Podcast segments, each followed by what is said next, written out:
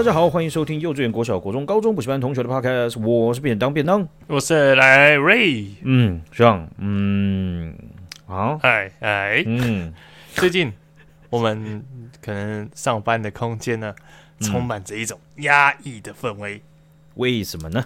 其实也不能说压抑的氛围，有些人明显感觉到压抑。哦，谁？原因就是因为呢，我们最近可能要组织改组，所以有些人要被换老板。啊，这个谁其实不是只有一个人，是好多个人，就是感觉到气氛似乎没有以前这么轻松。哦，这样吗？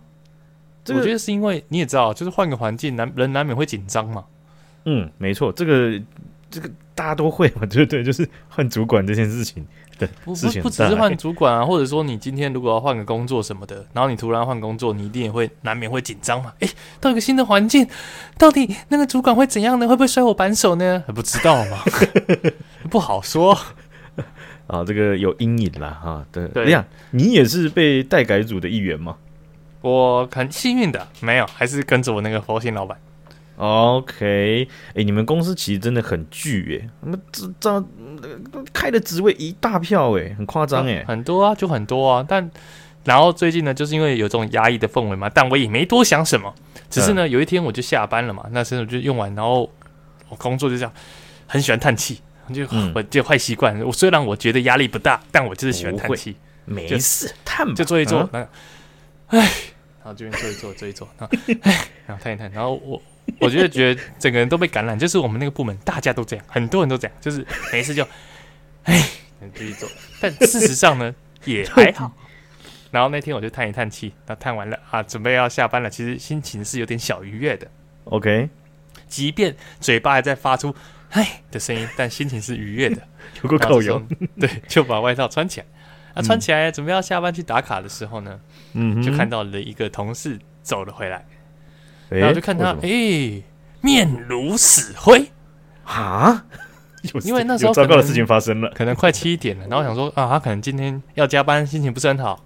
对，我就走过去，想说下班前讲个两句干话再走好了。OK，这样可以让自己下班心情更愉悦。没错，好，就走过去。哎、欸，那个便当啊，啊哈，你，嗯，嗯啊不，死灰死灰是不是？啊，对，哎哎，赖瑞。哎，那、啊、你怎么感觉颜色不是很好看？然后呢，这时候呢，你不用演了，我来演。这时候便当就说没有了，然后就突然开始全身发抖，然后发完抖，下一秒就是直接哭啊，直接爆泪，直接爆泪啊！就你别爆泪。哦，那我就不行了，我就不同意了。你不同意个屁啊！那你做了什么东西？就是不是不同意，就是我就已经开始惊慌失措了。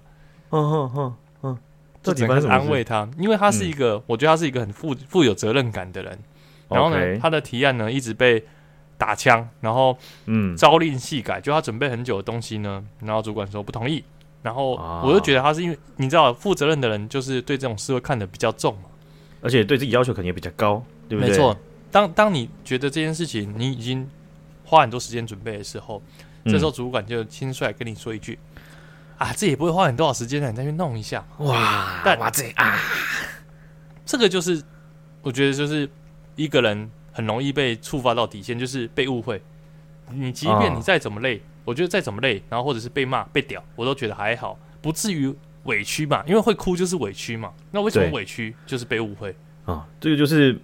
再努力都没关系，再多亏没关系。但是你的主管没有站在你这边，还变成误会你的人，那这这对不对？就很伤害。对啊，我就觉得是这样。就是而且我觉得人如果在工作的时候，很最希望的一件事就是自己的努力被看见。嗯，那你没被看见就算了，然后别人还觉得你这个就随便弄就就好，就弄一下而已啊。啊，你怎么会把自己弄成这样？要你弄不用这么复杂啦。那那那这位同事他这样。爆哭是是真的是这这些事情已经累积到临临界点了，对不对？我觉得他是临界点，因为我从来没看过他在公司哭过。应该说我没看到他哭过，而且我觉得他是一个非常坚强的人。那你们公司还蛮哦，你们公司会开这么多职位，就这个就是原因啦，是不是？哎，也有这个机会，但我觉得他就是负责任，就是很太负责任，所以才会把这件事情看得那么重。嗯，嗯但那时候我就。仔细想了一下我该怎么做，所以那时候我只能分享我的心态给他。嗯嗯嗯，我跟他说，嗯、公司只付你这么少钱，你不值得你哭，你哭了就太不值得了。不要把事情看那么重，哦、我们一点都不重要，我们只是一个过客而已。他的反应是什么？他就笑出来啊！但但但但，其实我不是在跟他开玩笑，就是我每次在面对很大压力，就觉得说这件事情一定得处理好的时候，我都会这样告诉自己，就觉得说啊，我其实我也不是要下决定的事情，下决定的人嘛，我也不是能做决定的人嘛，我就是对尽可能把自己事情做好，反正我也只是过客而已，我又不可能在这边做一辈子。我我哎，我其实我的观点跟你其实有点像，因为。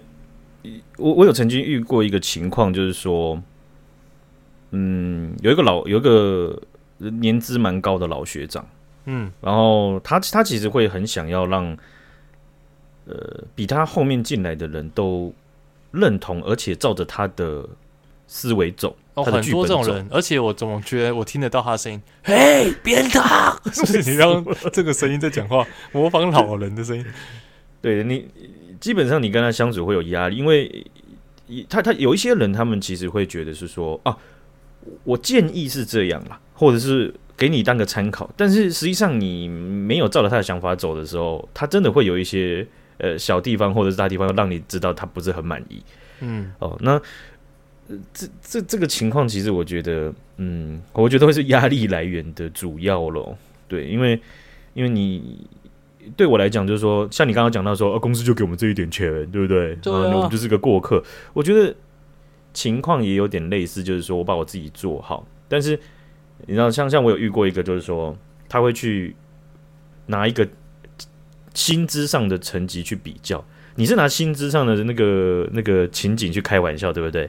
但他会拿薪资上的成绩去比较，他也不知道你的薪水多少，但他可能大概知道。嗯、对不对哈？那他就会，他就讲说，哦，你看外面的啊啊，这这类的职位大概拿多少多少，那我们相对的应该拿比较多嘛，那我们的事应该就理当要做的比他们更多这样子。其实我觉得这个这种超超超不对的，那真的超不对的。你呢？我也觉得不对。你觉得不对的原因是什么？我觉得不对的原因是，我觉得不管我刚刚说我们钱拿那么少不值得哭嘛，这个是我觉得，但是嗯。我后面还要讲一句，就是其实我们不管拿多少钱，我真的觉得就是工作，如果工作，那就是尽自己的本分，把事情做好，这不无关于拿多少钱。对，就是自己只要达到自己能接受的标准就好。其实跟我们现在拿多少薪水是无关的，因为未来的路还很长嘛。说说不定之后升职什么的，那钱更多，但我们还是一样照着自己的标准，做到自己符合自己的预期就可以。我自己是这样觉得，我感觉无关薪水多少。我我这我那一次听到这样子的讲法的时候，其实我是第一次很深刻的感觉到，哦，有一些公司他们禁止员工讨论，或是让员工看到别人的薪资这件事情是非常有必要的，就是要防这种白痴哎，真的啊！就是、而且所以我觉得大部分公司应该都不能让别人知道你的薪水是多少吧？对，但是他他当然了，公公司不让不让你去讨论这些这些东西，当然还是有有公司的。想法和他们受益的地方，但是，呃，我觉我我觉得更讲的更近的应该是说，在职场上涉及到薪资，或是即便你没有讨论到数字，你都应该要尊重别人，哪怕他是新人。但我也觉得、欸，哎，尊重是最基本，尤其在职场上。对，这个你你他他，我那时候听到这样子的讲法，就是说你你你相对应该要多多做。那我我其实我就会想啊，那你为什么比我少做那么多？啊？就是 对啊，哦，那你哦，你是资深，你应该累得跟狗一样才对啊！你应该躺在，你现在还有力气讲话，那你不配拿这个钱哦。你对得起你的薪水吗？我这样问，我就这样问，你对得起吗？呃，所以就是啊，这个工作上面的压力啊，我觉得，我觉得这个也是，你平常会跟他很常互动吗？还不错啊，这个、就是偶尔会聊天什么，有时候午餐。就是一起吃嘛，嗯，就大家一起吃一起聊天，嗯，这块可能就是他自己比较倾向，或者是他他可能你们之间可能也没有没有建立，就是施帮助他施压的这一块了。我、啊、我不我不说这个这块是我没有想到，只是说以这个结果论回推就是这样嘛。对，对没错，就是没有察觉到压力已经不断在累积了。对，就是爆爆爆炸了啊，直接直接爆掉了。真的，我真的觉得在工作上要建立一个良好的心态是最重要的。各位学长姐，赖瑞就是这样的一个人，就是他可以直接干化模式，你，他你瞬间崩溃，直接当场在笑的时候溃体，他都可以直接转换角色，直接把你捧起来，真的，就你把你扶起来，我就说你就是太有责任感了嘛，对不对？然后然后说，然后现在说的好像自己好像很有很良好的那个职场就是心态，我跟你讲。压力来到自己身上的时候 啊，那可就不是这样说了。废话一堆，一片刀，那我该怎么办？看，我真的，我真的撑不下去了。对啊，所以我觉得只有，我觉得这反而是一个好机会，就是在自己压力还没来到自己之前，先提醒自己，这样子当压力真的来到自己身上的时候，至少是有一点心理准备的。说不定他的压力主要来源压压垮他的也不是那根稻草，说不定他骆驼的本体就是你的叹气啊，或者是 平常看到看到我可以把外套穿起来，在那边哼着歌，把耳机塞到耳朵里面，一副他妈就是要下班的样子。啊，那是你你 啊，这个叹气啊，注意一下吧。真的，我真的觉得这个真是超他妈超级烂的坏习惯，真的会渲染呢，真的要改一下。好，我们来看一下哈，这个在中国的呃武汉肺炎的疫情啊，他们的防疫政策有一些啊蛮特殊的转变了哈。那、嗯、这个在前两天吧，我就在划一些呃那些中国搬运工们搬出来的翻墙的那些东西，嗯嗯，然后看到哇。竟然有地方，他们那个核酸检测站啊，竟然推出了核酸包年 VIP 会员，口碑是怎样？现在还有月费制的，是不是？呃，年费，哦、年你要更省就年费哦。然后年费他们包起好像是三百二十块人民币。哇塞，好像在好事多办卡一样。那是不是还会配合不同银行，还需要去换卡？我不是通知你，因为好事多最近不是在换吗？对啊，要把那个诶换成富邦嘛。对不对？然后对，然后原本是国泰嘛，对不对？我觉得很麻烦呢，就是就是你你好事多用一个会员，然后他又要限定银行的联名卡才能，就变成说你要你除了消费以外，你还要被限定多做一件事情呢，也蛮麻烦的，我觉得。对，然后他是绑了一间银行没有错，但是更麻烦的是他又要换，对，最最主要是要换麻烦。对，这个是一件很很麻烦的事情哈。那中国啊，他们这个不是不是全全全部的省份都有推出啊，就应该是地方的不同的单位他们自己搞出来的东西。但我想，一个省的某个小地方有这个创意，其他地方的人应该创意的这个能力也不差，对不对？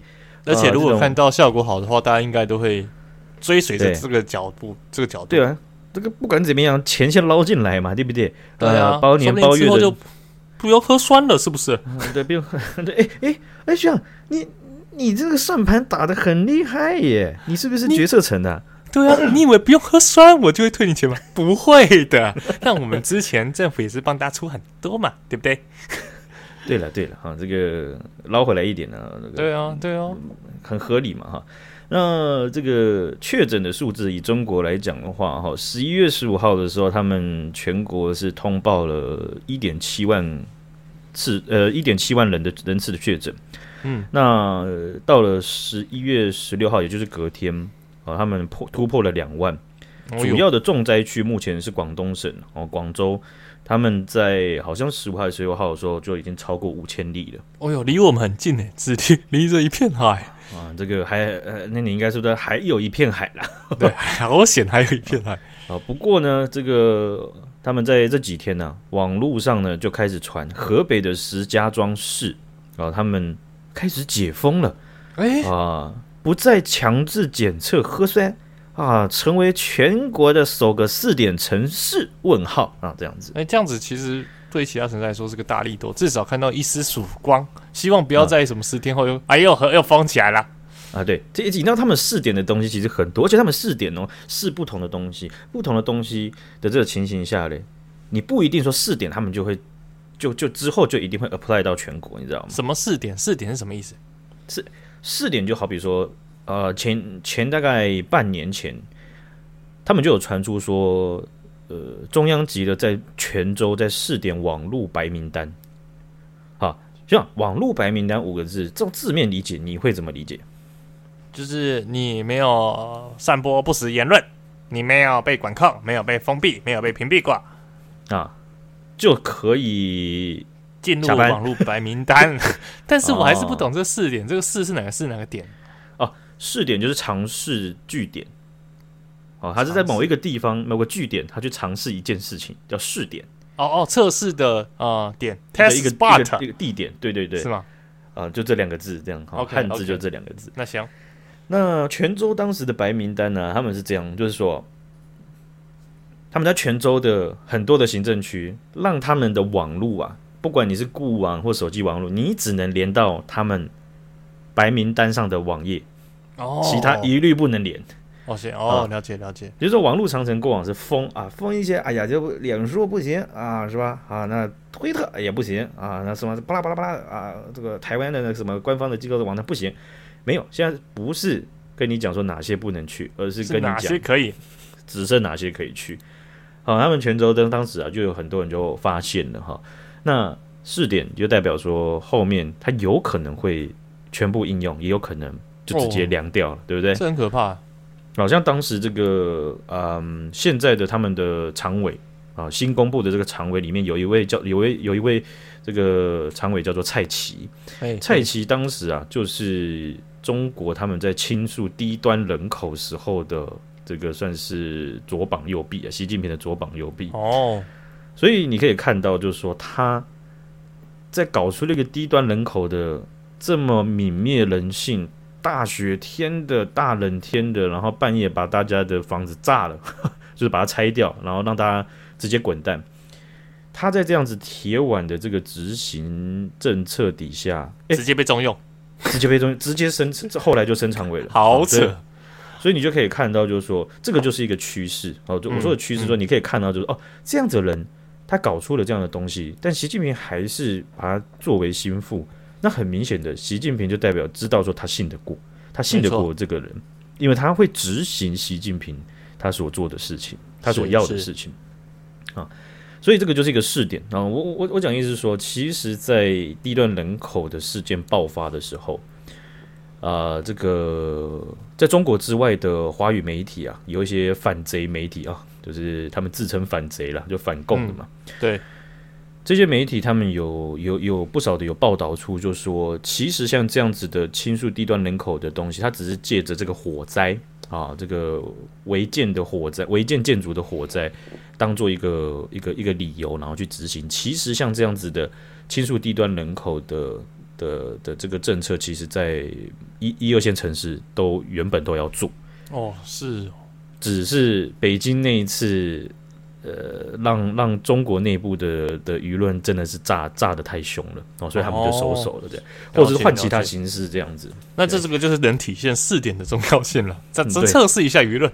对，他们其实很多东西都在试点，一直在评估了哈。然后有些我们知道，有些不知道。好比说像哎，就是社会信用分数，嗯，后来他们其实没有应用到真的台面上的全国成绩，因为反弹太大，而且国际媒体又一直在报，所以他们后来啊。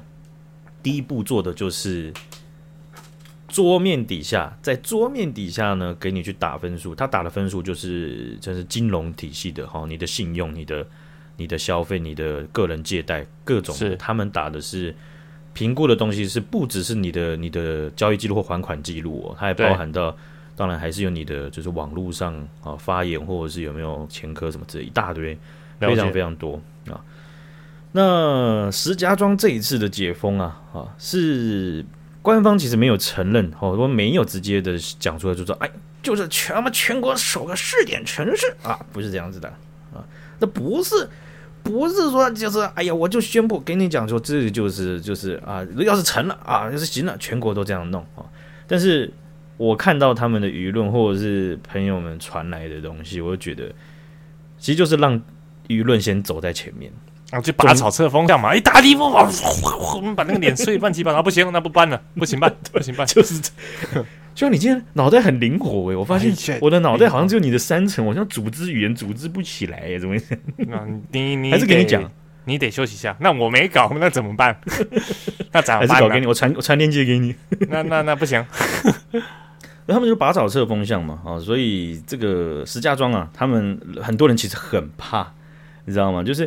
呃，因为官方回应他们，他们讲的很模糊，就是说目前确实不需要全员强制核酸检测，嗯，啊，只针对重点区域做核酸检测啊，我们绝对不是躺平啊，但是这个放宽的消息啊，反而还是让民众就是怕爆。哎，嗯、我们你知道台湾现在有一点难体会，或是有点难理解这个怕爆的这种情况，他们怕。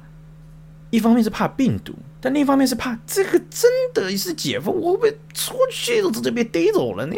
我也觉得非常有可能，就是你平常被吓怕了，然后你突然，哎对，好，好，那那那放绳子，放绳子，就是把那个绳子松绑，你也不敢往外走，就像那种小大象，是吗？小象被钉在那里，然后久了之后，它居然长大，它还是觉得那一根钉子摔得住它啊，对，不敢、这个、不敢往外走。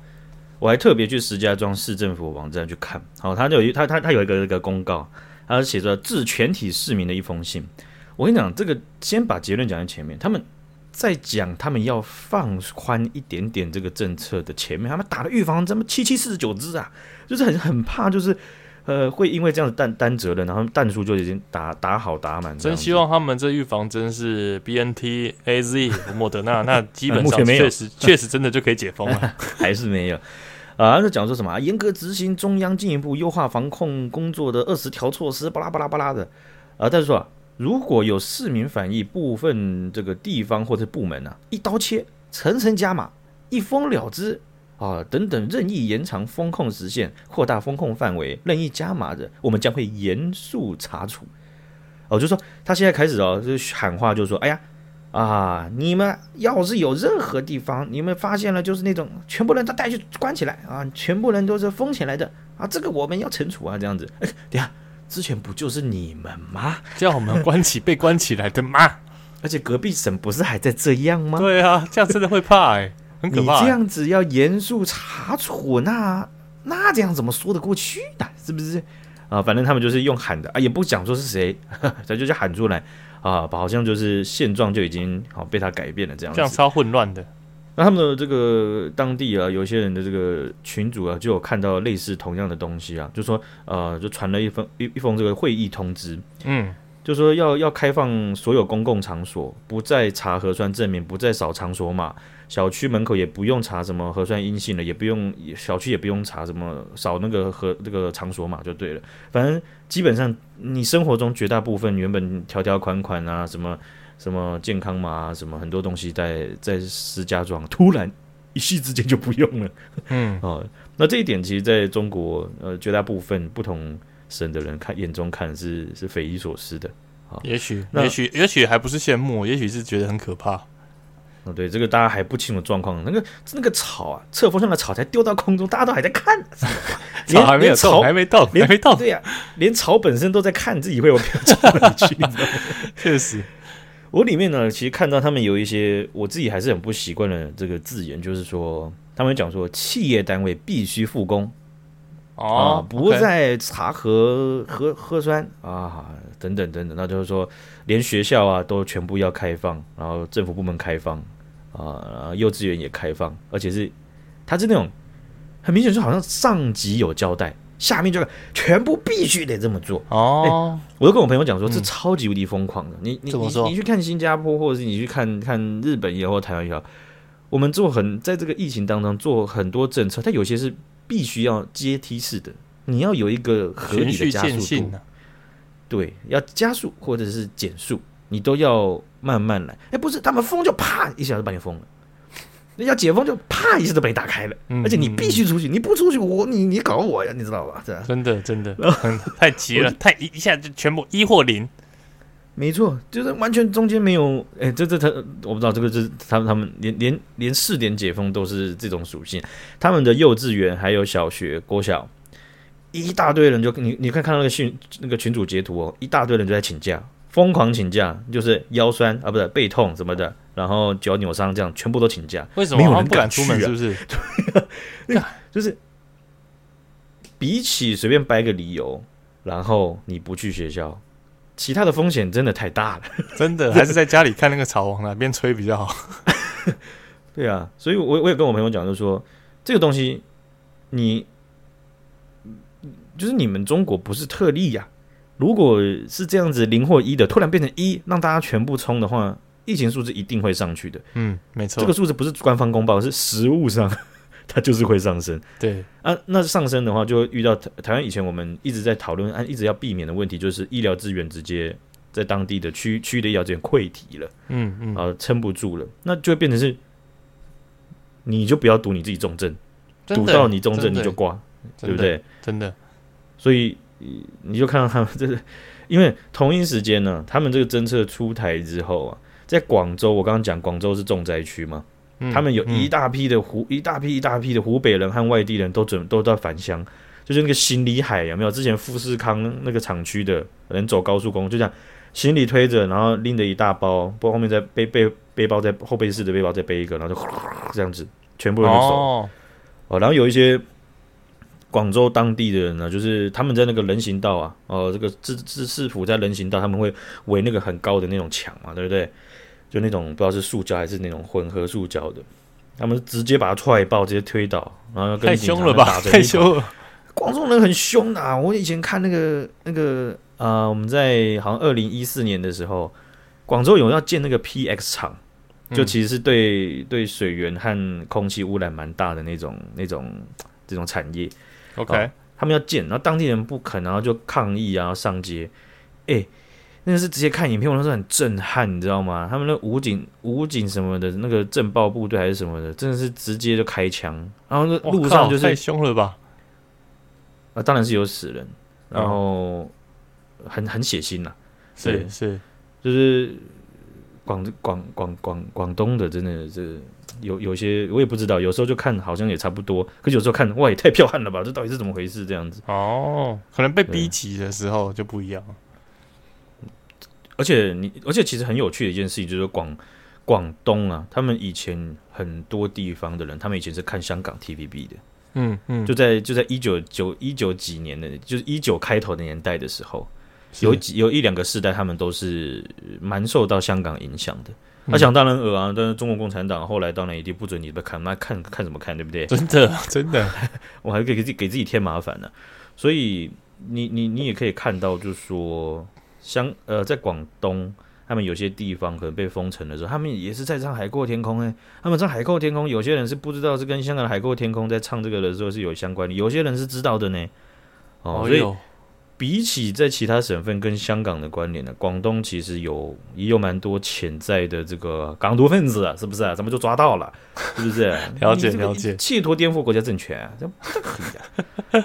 好，我们来看一下哈，这个今年六月的时候啊，哎呀，我们这个时光也飞得有点快，你知道吗？我们那时候报道了台湾的石斑鱼嘛，对不对？嗯嗯，嗯。哇，那个一大堆什么不同的水果还是什么？要去日本嘛？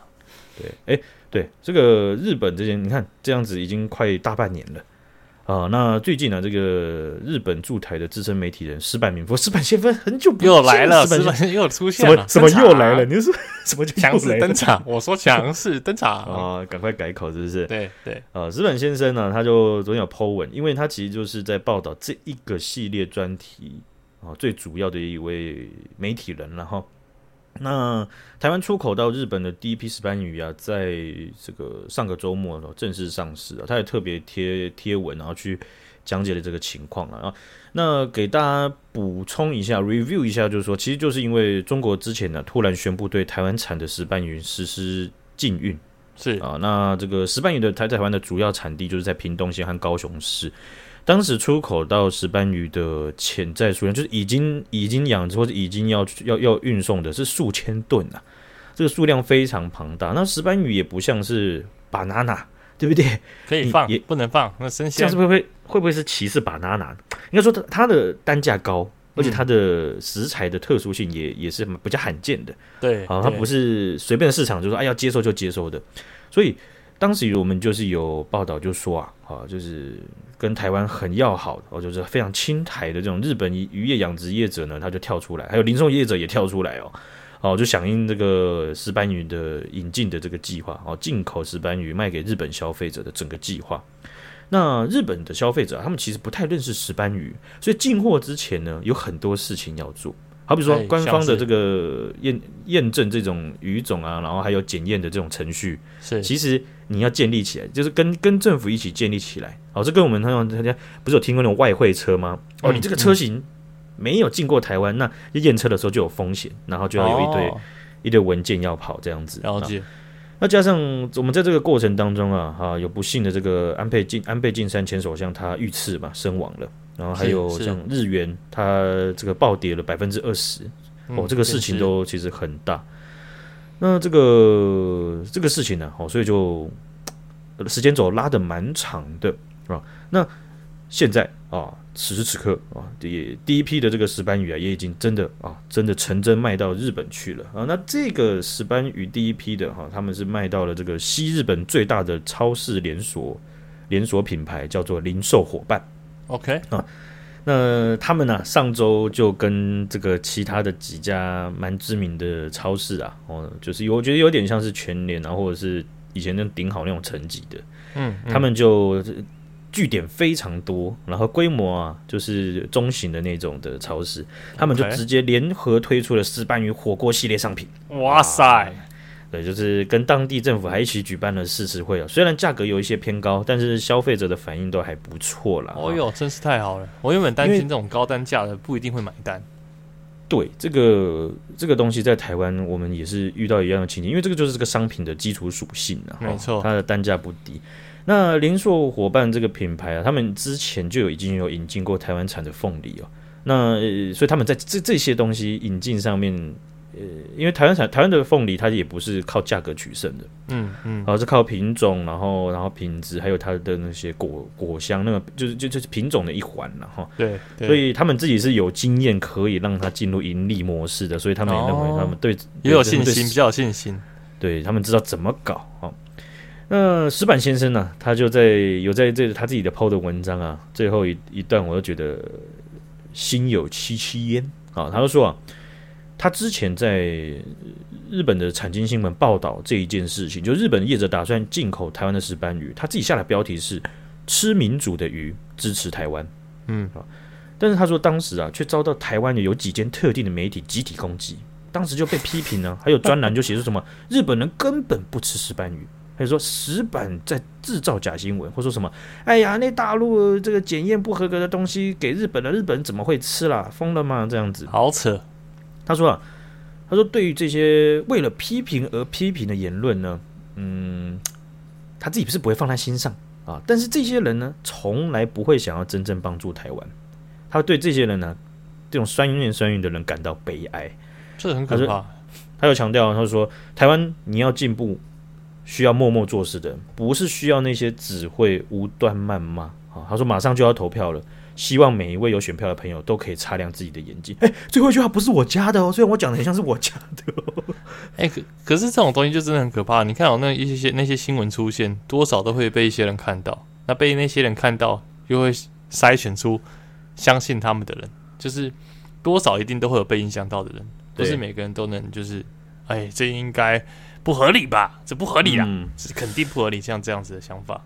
而且我觉得有一有一种就是说，其实我们以前讲的媒体试图，就是说，呃，媒体在基于报道真相、好客观事实的基础底下，他们会有自己的立场和观点，是报道立场和观点。这个这件事情是我们可能甚至没有很理解到，我刚刚讲这两句话，它应该正常有的样态是长怎样。没错，没错。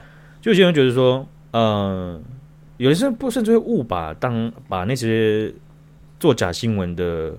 那个新闻报道当做是哦，那媒体本来就有不同立场啊，这样子。对，没错，哦、是。那已经脱离事实的话，那就那就违反了必要原则，就是他必须要在报道事的情况下，没错，去报道他的见解。所以，嗯，我我觉得，呃，石板先生去讲，就说讲选票这件事情，我觉得是，呃，意欲长远啦。哦，因为这些其实都不管是选地方的还是选中央的选举，我们。呃，其实都是让世界，或是让我们在跟不同国家的时候互动上有很大的区别。是是，好，我们这个看到的事情啊，最近真的是，虽虽然我真的是这两周，哎，没有，我只有跟你一周没有见面呢、嗯，没有没有没有没有没有看到你的 FaceTime 呢？怎么回事感觉好像很久了？有吗？那可能是事情发生太多了。事情真的发生很多，因为最近啊，我我我也看到香港有发生一些事情哈。那有一件事情，我觉得是呃发生的蛮大的，但是在中国基本上也没有探讨哦，就是它呃有一种运动叫做七人篮球，哦，这个 rugby 啊、那 rugby seven 它好像英文是这样叫，就七以七个人为主的这个篮那个橄榄球运动。那亚洲的七人篮球的比赛呢，在南韩哦举办，在十一月十四号的时候啊，由香港他们的球队代表队对上韩国的代表队，他们在要出场比赛的时候要播放国歌嘛，对不对？是。那香港香港队的这个出来的时候，按照这个制度的话，他们要播的应该是《义勇军进行曲》啊，也就是中国国歌，没错，起起来，不愿做努力的啊，这样子。结果韩国的主办方播的时候，直接播反送中的歌曲《愿荣耀归香港》。哇塞，好屌哦！这个这个荣愿荣耀归香港啊，就是香港的地下国歌嘛。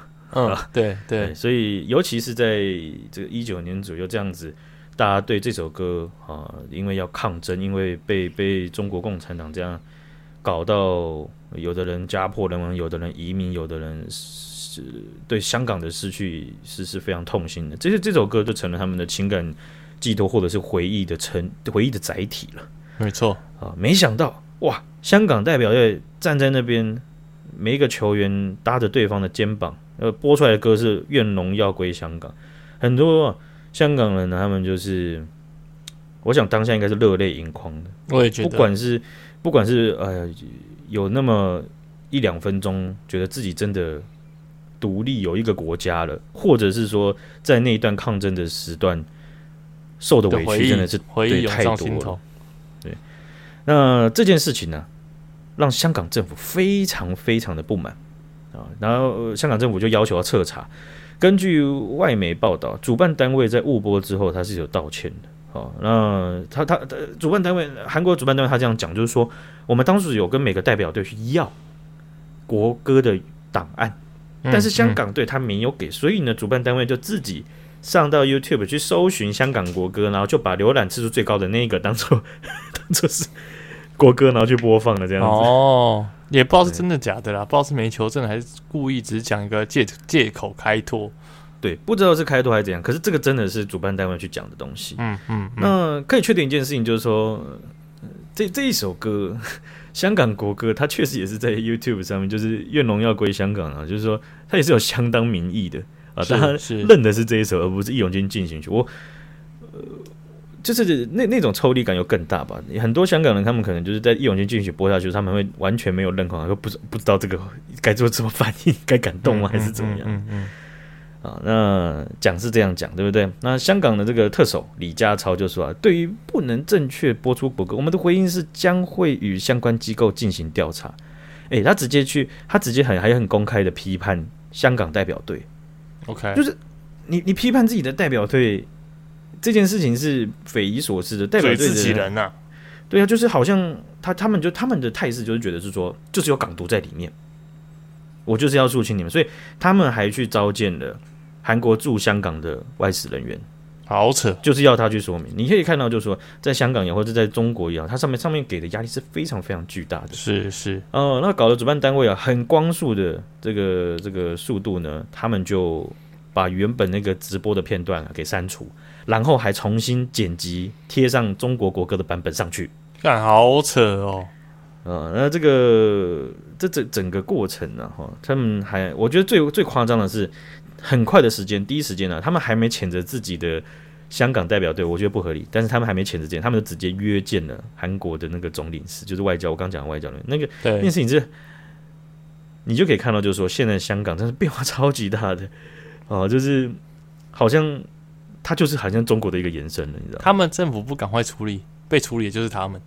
对，就是 你就看到香港政府已经变成中国。他们在内陆的那些地方政府的风格了，对，没错。上面一个指令下来，你的唯一准则就是不不计一切手段，你就是至少要达到字面上的意义，没错，不然你会被处理。这样没错没错。哇，这个中国化的速度、赤化的速度是真的非常快。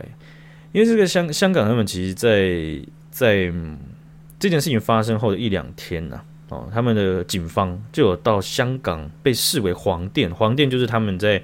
就是支持这个抗争者的这些这些店这样子，对对，哦，就被普遍视为黄店的那个尖沙咀的日式拉面店，叫做博多拉面别天神。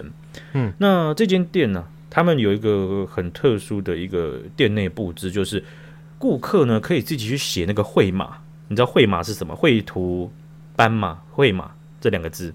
你是说是一张卡片，然后上面有一只马，然后你可以在上面画不同的颜色，是这样吗？啊，也不是那种，然后还撒那个，还撒那个那个跟那个亮粉公司一样，这撒亮粉，然后这边不是那一种。那不然是什么？我其实我不知道什么是绘马，它是一个，哎、欸，我其实也不太知道，它是一个木板，然后很多很多在在神神社的地方，然后你可以去写祈愿祈福的东西，哦、然后把它挂上去，是对，它就是一个祈祈福祈愿的这个一个一个小板板木板，所以它是马的形状啊。也不是，它比较像是一个小房子的形状。了解，对，好，那它的汉字啊，就是这“绘马”这两个字，绘图斑马哈，绘马两个字。那他们在店内的墙壁啊，都有摆了一堆绘马，顾客可以写好之后挂上去。好，所以上面就有很多敏感字眼，好不好？这些敏感字是什么？呃，最最普通就是“香港加油”，这个还好吧？不能帮帮自己加油吗？这。这个到现在都是，我觉得都是一个非常敏感的字啊，在中国，对不对？你武汉加油没问题，上海加油没问题，香港不能加油，OK，对不对？香港加油，它会它会自燃呐、啊，你知道吗？了解，所以到现在，我觉得香港加油都还是禁止啊。什么香港加油啦，啊，有些就写比较次，叫解散警队啊，或者是像他们那个活动当中，像六一二啊，或者是什么其他的一些。一些一些口号这样子啊，有些人就写的非常直接，有些人就写的比较隐晦一点。但你可以看得看得出来，这反正是整面墙啊，会写会码的人基本上啊都是蛮支持香港本土的人。了解，啊所以啊，对于这个新管法、港区管法早就已经部署下去了哈。这种这种店嘛，香港警方还没处理的时候，可能就有一些。轻中的这个香港公民啊，会主主动去检举了。我的想法是这样子哈，所以他们警队来一来啊，直接就是把客人都赶走，超级奇怪，超级像是中国的，真的赶走，然后直接开始问，然后店店家他们就口头承诺说，给我时间处理。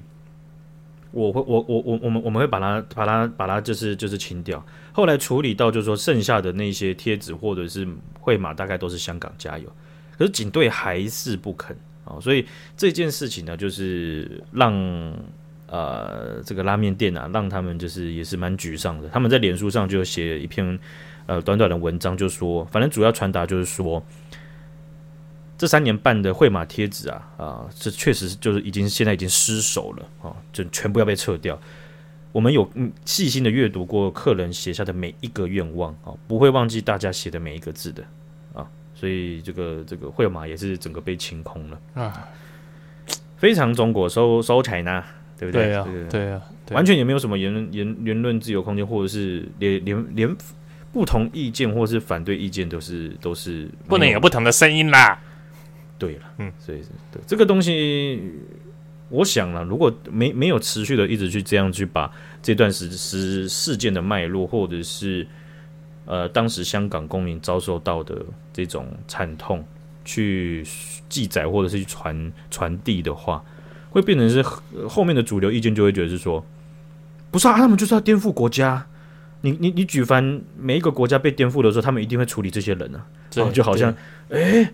好像就听起来很有道理耶，哦、好像是呢，欸、真的呢，我好像想错了呢。这样，好了，那这个今天的分享就到这边，好不好？谢谢学长啊，谢谢学长姐，拜拜，大家，大家拜拜。